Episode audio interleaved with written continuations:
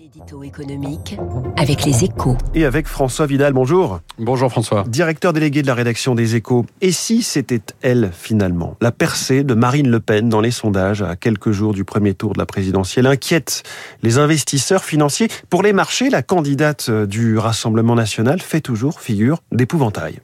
Bah, ce n'est pas encore la, panique, hein, mais la tension est clairement montée de plusieurs crans euh, depuis le début de la semaine. La bourse de Paris ne cesse de perdre du terrain sur les autres places européennes et les taux d'intérêt français se tendent de plus en plus. Hein. Le, le, taux de l'OAT à 10 ans, le baromètre de la confiance euh, dans la dette française, est au plus haut depuis 2015.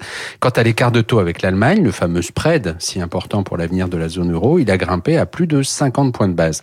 Alors bien sûr, les marchés vivent une période agitée, hein, mais si la France est particulièrement ciblée, c'est que les investisseurs redoutent qu'une éventuelle victoire de Marine Le Pen ne se traduise par une sortie de l'euro, voire par un Frexit. Mais la candidate du Rassemblement national a renoncé à son projet phare de 2017 d'un abandon de la monnaie unique. Oui, le, le problème, c'est que l'application de son programme aboutirait à peu près au même résultat. Hein. Selon les, les calculs de l'Institut Montaigne que nous publions ce matin dans les échos, le coût des dépenses et des gestes fiscaux de Marine Le Pen s'élèverait en réalité à 120 milliards d'euros, ce qui pousserait le déficit à plus de 7% en vitesse de croisière, de quoi conduire les marchés à mettre la pression sur la France et à la pousser hors de la zone euro.